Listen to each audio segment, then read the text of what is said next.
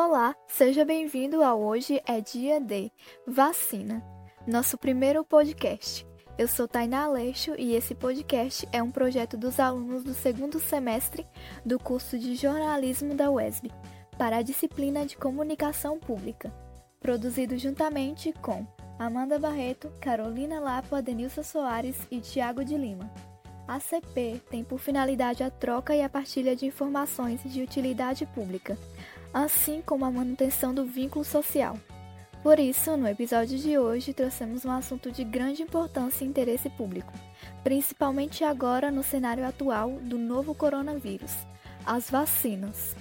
Assim como os terraplanistas que inventaram lá sua teoria de que a Terra é plana, os antivacinas criaram a sua própria teoria, o movimento anti-vacina. Movimento esse que já foi incluído pela Organização Mundial da Saúde em seu relatório sobre os 10 maiores riscos à saúde global no ano de 2019. Esse movimento é baseado no argumento de que o uso do medicamento pode trazer outros problemas para a nossa saúde, e tem-se também uma ideia de que ela não respeita a individualidade e a liberdade do país ou que infringe princípios religiosos. Se pararmos para visualizar, nós vamos perceber que esses movimentos eles não começaram a acontecer a partir de agora. Eles ocorrem ao longo de toda a história. Como exemplo, nós temos a revolta da vacina, que foi uma grande revolta que ocorreu no Rio de Janeiro no ano de 1905. Ali, naquele ambiente, diversas epidemias se espalhavam facilmente. Existia então um certo receio por parte da população em se vacinar, porque eles tinham medo de que algum líquido que lhe fizesse mal fosse injetado em seu corpo, principalmente pelo fato de que a vacinação era feita à força e a população não tinha o conhecimento de que sim, a vacinação iria fazer bem para ela. Diante da situação que estamos vivenciando nesse ano de 2020 com a Covid-19, esse movimento vem aumentando cada vez mais e mais e o que diariamente vemos são informações falsas, as chamadas fake news, crescendo em um nível absurdo nas redes sociais, disseminadas muitas vezes por esses grupos, seja espalhando teorias da conspiração, distorcendo conteúdo científico e jornalístico ou até oferecendo falsas curas. Segundo estudos da União Pro Vacina, o crescimento desse movimento é, já impactou negativamente nas campanhas de imunização de todo o mundo, Aqui no Brasil, por exemplo, pela primeira vez em 25 anos, o país não alcançou a meta que tinha de vacinar 95% do público-alvo. Ele não alcançou em nenhuma das 15 vacinas dadas no calendário anual. Ao mesmo tempo, nós vemos a volta de doenças erradicadas como o sarampo, o que é muito preocupante. A questão é: como resolver esse problema de cunho social? Quais são os efeitos e riscos que esses grupos oferecem? para discutir, apresentar seu ponto de vista sobre o tema e responder algumas questões, Carolina Lapa conversa com Nathan Gomes de Santos, que é biomédico em Ilhéus, habilitado em virologia e biologia molecular, além de já ter atuado no processo de análise in vitro da capacidade antiviral de drogas inibidoras do vírus da hepatite contra o vírus da febre amarela. Então venha se informar com a gente. É isso aí, Thay. Para início de conversa, eu pergunto a você, Nathan, primeiramente, o que é vacina, como ela age no organismo e quais são os tipos? As vacinas elas são um meio mais seguro né, e eficaz de nos protegermos contra determinadas doenças infecciosas. As vacinas elas são obtidas por meios de agentes infecciosos ou é, inativados ou atenuados. Tá? É importante ressaltar que as vacinas elas estão entre uma das principais conquistas da humanidade, porque foram graças a elas que nós conseguimos erradicar a varíola, por exemplo, que é uma doença que vitimou milhares, milhões, na verdade, né, de pessoas ao longo de toda a história. Como que as vacinas agem no nosso organismo? É, um agente agressor, né, infeccioso, ele vai invadir o nosso organismo e vai infectar as nossas células e se multiplicar. O que, que vai acontecer? É, o nosso organismo vai produzir uma resposta imunológica contra esse agente infeccioso. O, Essa invasão, ela é chamada, é o que é chamada de infecção e que consequentemente pode desencadear uma doença, tá? É, os agentes infecciosos, eles vão formar né, a produção, ativar a produção de anticorpos, que são as células de defesa do nosso organismo. O que, que as vacinas vão fazer? Elas vão se passar por esses agentes infecciosos e vão fazer com que o nosso corpo produza anticorpos, as células de defesa, e que vão combater essas infecções. É importante lembrar que, além disso, as vacinas elas ativam o que é denominado de memória imunológica. Ou seja, o nosso sistema imunológico ele é capaz de reconhecer, de lembrar uma, é, um agente infeccioso que nós já combatemos. Então é por isso que toda vez que você entra em contato com um agente infeccioso que você, digamos, já combateu, o seu sistema imunológico é reativado. Então, um exemplo, é um indivíduo que toma a vacina contra o vírus da febre amarela, quando ele vai para uma região endêmica para o vírus da febre amarela, é, quando ele tem contato com o vírus, quando ele entra em contato com o vírus, o sistema imunológico dele automaticamente produz uma resposta contra esse vírus e essa resposta ela é rápida e específica. É, os tipos de vacinas são as vacinas atenuadas ou as vacinas é, inativadas. As vacinas atenuadas, elas contêm agentes infecciosos é, vivos, só que enfraquecidos. O que é isso? Eles perdem a sua patogenicidade, que é a capacidade de desenvolver a doença. É, essas vacinas elas podem apresentar sintomatologia semelhante à doença que nós estamos combatendo, como por exemplo a febre. Então, é, nos indivíduos que são imunocompetentes, que são as pessoas que ao qual o sistema imunológico funciona normalmente, isso acontece de forma bem rápida, então é de curta duração e a sintomatologia é bem branda. Então, geralmente apenas uma febre. Já os indivíduos que são imunossuprimidos, é, né, imunocomprometidos, ou seja, os indivíduos que têm o seu sistema imunológico debilitado, como por exemplo é, os pacientes que fazem quimioterapia, indivíduos que têm HIV, então eles não podem, é por isso que eles não podem receber esse tipo de vacina, porque eles têm mais probabilidade de desencadear a sintomatologia é, grave da doença. Já as vacinas inativadas, elas contêm os agentes infecciosos mortos, alterados, seja por um procedimento químico ou físico no laboratório, e, é, ou então partículas do agente infeccioso. Então, as vacinas inativadas, elas nem chegam a imitar a doença. O que elas fazem é enganar o nosso sistema imunológico, porque o nosso sistema imunológico vai reconhecer é, essas partículas como uma real ameaça para o nosso corpo. E aí o que, que vai acontecer? Eles vão combater essa infecção. Então, eles é, não têm o risco de causar uma sintomatologia parecida com a doença. Então, é por isso que a população é, imunossuprimida ou as gestantes né, podem tomar esse tipo de vacina. Quais as razões que levam as pessoas a não se vacinarem e como você acredita que essas opiniões acerca da veracidade da vacina tomaram tais proporções se pesquisas já mostraram que as vacinas são seguras? É, existem dois fatores que levam as pessoas a não é, tomarem a vacina: a falta de informação e o medo. O medo é consequente, né, uma consequência da falta de informação.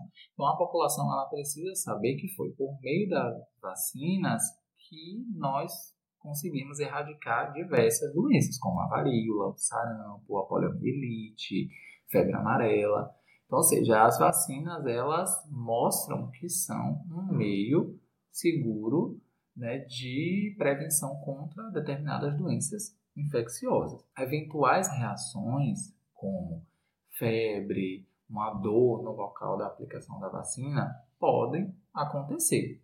Mas a população ela precisa ter é, consciência de que os benefícios advindos da vacinação são muito maiores do que o risco de uma reação adversa. Tá? Então, é importante saber também que uma vacina, para ela ser licenciada, ela passou por diversas fases de avaliação, tá? para que ela seja é, produzida, distribuída e aplicada na população. Aqui no Brasil, o órgão que é, que é responsável por fiscalizar e licenciar a vacina é a Agência Nacional de Vigilância Sanitária, que é um órgão do Ministério da Saúde e que é uma instituição extremamente rigorosa. Compreendi. Então, foram grandes avanços e diversas pesquisas para chegar hoje nas diversas vacinas que se tem contra diversas doenças. A primeira delas foi a vacina contra a varíola, produzida há mais de 200 anos através de estudos do médico inglês Edward Jenner. Qual o perigo que o movimento anti-vacina e as fake news, que tomaram grandes proporções, geram nesse progresso alcançado no combate às doenças? Olha, todos esses elementos eles fazem com que a população fiquem ainda mais vulneráveis, ou seja, suscetíveis a adquirir é, uma infecção.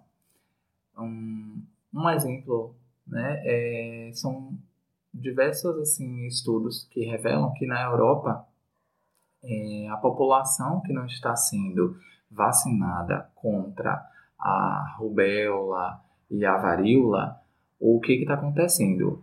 Está ocorrendo o ressurgimento dessas doenças com importantes e nocivas consequências à saúde pública, como, por exemplo, os surtos, gastos com tratamento, com internação e muitas vezes a morte. É, esse ano de 2020, né, a gente está vivendo uma pandemia.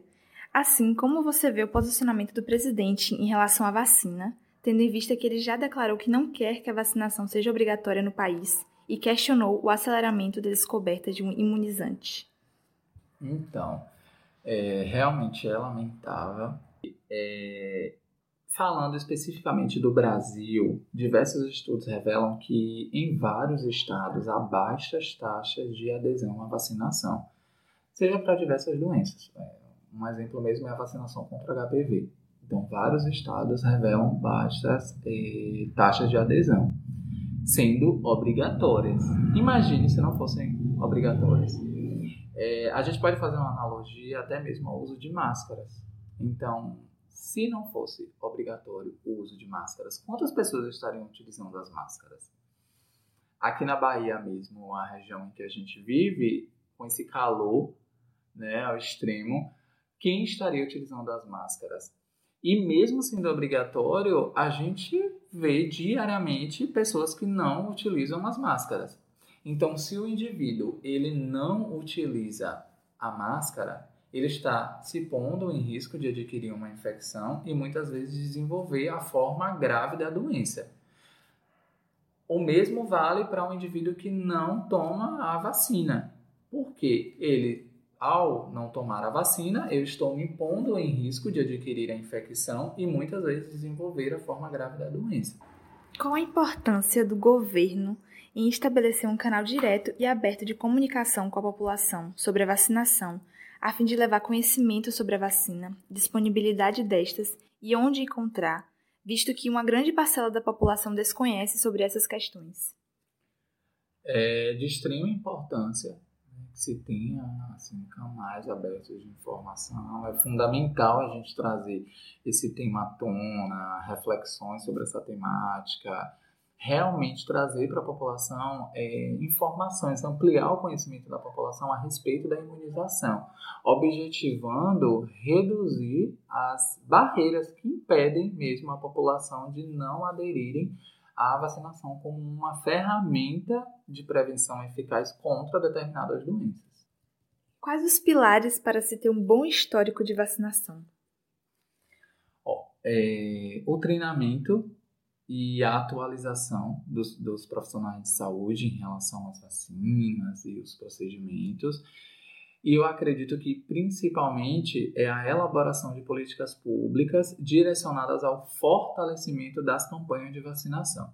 Se eu fortaleço as campanhas de vacinação, eu levo informação às populações é, que muitas vezes são é, vulneráveis ou populações é, desinformadas, populações que têm, é, não têm acesso a informações. Então, acho que são, acho que o principal mesmo é o, a elaboração de políticas públicas direcionadas ao fortalecimento das campanhas de vacinação. 2020 foi marcado pela pandemia do novo coronavírus, algo que pegou todo mundo de surpresa. E agora vários países correm contra o tempo para desenvolver uma vacina, a qual todos anseiam desesperadamente. A partir deste acontecimento, podemos ver como a sociedade se comporta sem uma vacina. A gente queria que você comentasse sobre essa afirmação. Então, vamos imaginar. É... Vamos imaginar como se não existissem vacinas. Né? Se não existissem vacinas, o que, que aconteceria? Centenas, milhares de pessoas estariam indo a óbito diariamente. Por quê? Porque a população ela estaria muito mais vulnerável a infecções por agentes infecciosos que hoje são preveníveis por meio das vacinas. É, em relação à pandemia da Covid-19, a gente vê é, é, de forma acho que mais clara, assim, mais prática, o desespero e a necessidade de uma vacina para a população, em vista dos elevados, né, as elevadas taxas de é, indivíduos infectados. É, eu trabalho em um hospital aqui da cidade de Ilhéus e eu vejo diariamente pessoas idosas assintomáticas e indivíduos jovens de 15 a 20 anos desenvolvendo a forma grave da doença. Então isso nos deixa mais desesperados porque a gente realmente não sabe como o nosso organismo vai reagir diante da infecção. Em contrapartida, é, o Brasil né, é sabido por toda a população né, que no Brasil a ciência é extremamente desvalorizada, a profissão de pesquisador é muito desvalorizada, então a pandemia ela trouxe assim para a população é a importância do papel desse profissional, a importância da ciência para o bem é, da população em geral.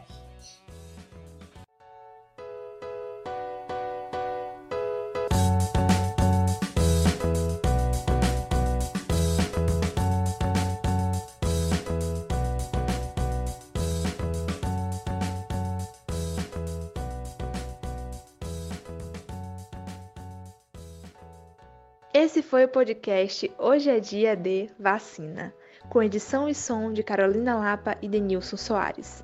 A pandemia ainda não acabou. Não acreditem em fake news, se protejam e usem máscara.